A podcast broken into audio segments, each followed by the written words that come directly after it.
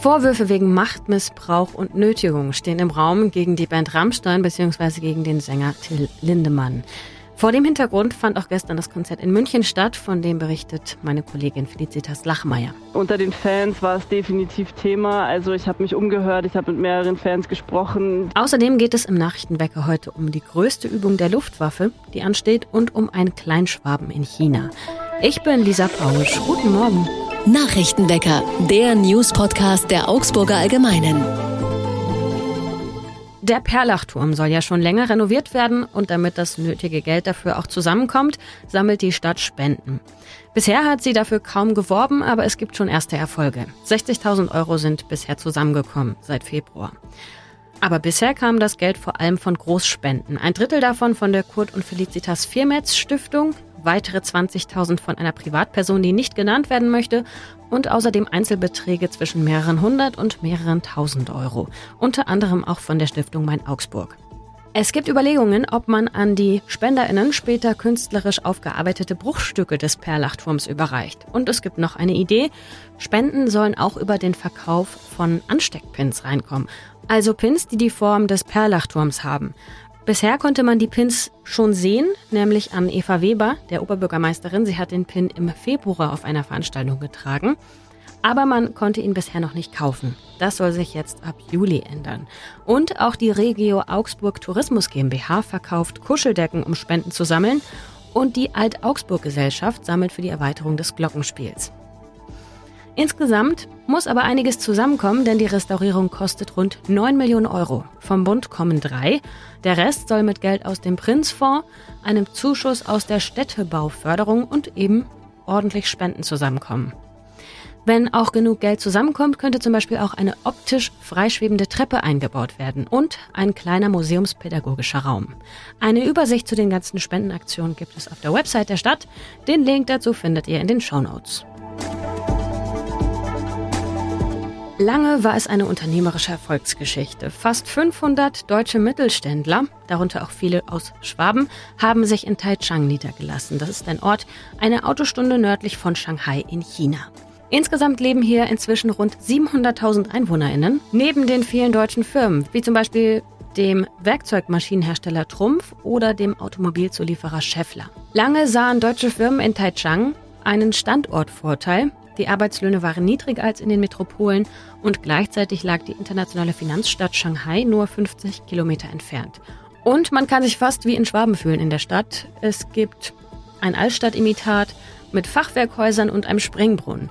Es gibt Eisbein zu Sauerkraut und auch Brezeln zu kaufen. Jedes Jahr gibt es dort auch ein Oktoberfest mit Weißbier und Brathändel.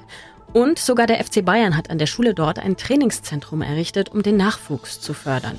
Langfristig soll nämlich ein chinesischer Spieler für den Bundesliga-Kader aufgebaut werden. Also irgendwie haben sich die deutschen Mittelständler und darunter auch eben viele schwäbische dort eingerichtet. Auch in einem Technikinstitut, in dem das deutsche Modell der dualen Ausbildung eingeführt wurde. Doch inzwischen klagen viele der UnternehmerInnen über neue Steuerregelungen, über die Folgen der Corona-Pandemie und den weltweiten Chipmangel. Von den einst 3000 Deutschen sind nur noch ein Drittel übrig geblieben. Viele der Firmen werden inzwischen vor allem von ChinesInnen geleitet. Die kriselnde Immobilienbranche macht Chemiekonzernen zu schaffen und auch zum Beispiel die Spannungen um den Inselstaat Taiwan stellen für ausländische Unternehmen ein existenzielles Risiko dar. Sie fragen sich etwa, was passiert, wenn die Armee doch noch einmal eine Invasion startet. Zudem, das schreibt unser Korrespondent Fabian Kretschmer in seinem Text, den ich überaus lesenswert finde, weil so schön erzählerisch, Zudem wurde eine Festrede zur deutsch-chinesischen Zusammenarbeit kurzerhand von der Regierung zensiert, was auch als Loyalität zu Russland zu deuten sein könnte. Mehr dazu findet ihr in dem Text in den Show Notes. An der Uni Augsburg gibt es eine neue Professorin. Jennifer Schubert heißt sie und sie forscht zum öffentlichen Raum. Das klingt erstmal abstrakt, aber heißt ganz konkret, dass sie sich mit Phänomenen und Orten wie der Maxstraße zum Beispiel beschäftigt und auch probeweise mal neue Ideen ausprobiert. Ihr als Fachfrau in diesem Bereich gefällt besonders das Prinz-Karl-Quartier in Augsburg, weil die Bewohnerschaft sagt, sie heterogen ist und das Miteinander zu funktionieren scheint. Alte und neue Bausubstanz wurde dort verbunden und in der autofreien Nachbarschaft können Kinder sogar mitten auf der Straße Drachen steigen lassen. Und ein Projekt, das über die deutschen Grenzen hinaus bekannt wurde, zum Beispiel auch in Israel, ist die hybride Letterbox. Das kann man sich vorstellen wie ein Briefkasten, der die Zettel, die dort reingeworfen werden, automatisch abfotografiert und dann in einen digitalen Raum stellt, also auf eine Online-Plattform. Quasi ein analoger digitaler Briefkasten. Und so können auch Menschen, die nicht online sind, ältere Menschen oder zum Beispiel kleinere Kinder zum Beispiel, Ideen für ihr Viertel loswerden oder auch Wünsche. Vielleicht gibt es ja so einen Briefkasten auch mal in Augsburg. Was sagt sie zur autofreien Maxstraße? Sie unterstützt das Vorhaben, kritisiert aber auch, dass zumindest ein Teil des Entscheidungsprozesses nicht ganz transparent gewesen zu sein schien. Es brauche einen Plan, sagt sie, wie man bei solchen Projekten mit Kritik umgeht, kurz-, mittel- und eben auch langfristig. Man müsse, so Schubert, bei solchen Projekten immer schauen, wo genau die unterschiedlichen Interessen liegen. An der Uni Augsburg gibt es auch einen Studiengang, nämlich Creative Engineering, der sich unter anderem damit beschäftigt, wie auch Technik in dem Bereich angewendet werden kann. Die Professur Partizipative Gestaltung von Jennifer Schubert wird übrigens aus dem Topf der Hightech-Agenda in Bayern finanziert. Wir schauen auf das Wetter für Augsburg. Der Tag heute wird sonnig und wolkenlos mit Temperaturen zwischen 10 und 25 Grad. So geht es auch am Wochenende weiter mit bis zu 26 Grad, aber gerade am Sonntag kann hier und da auch ordentlich Wind durchziehen.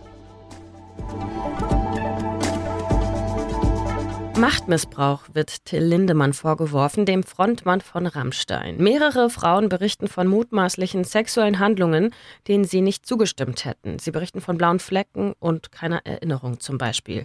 Seit ungefähr zwei Wochen gibt es Vorwürfe gegen Rammstein bzw. gegen eben Till Lindemann.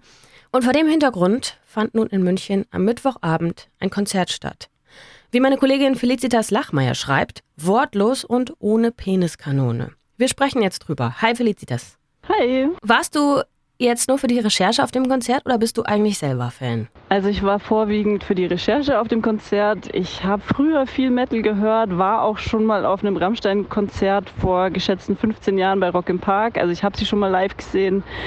Ähm, war damals auch ganz beeindruckt. Inzwischen habe ich, glaube ich, einen etwas anderen Blick darauf.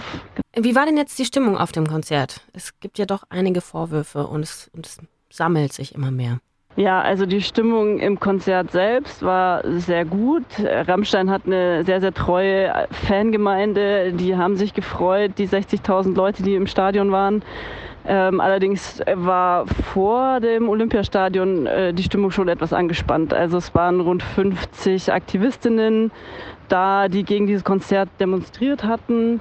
Und ähm, es gab auch Anfeindungen von Seiten der Fans. Äh, es wurde ein bisschen gepöbelt. Ähm, also es war schon angespannt. Ähm, also es hat sich jetzt niemand dazu geäußert zu den Vorwürfen oder auch Lindemann nicht oder irgendwie. Also die Band hat gar nichts dazu gesagt, das war auch zu erwarten. Äh, Rammstein ist bekannt dafür, dass sie äh, ihre Show spielen ohne viele Worte.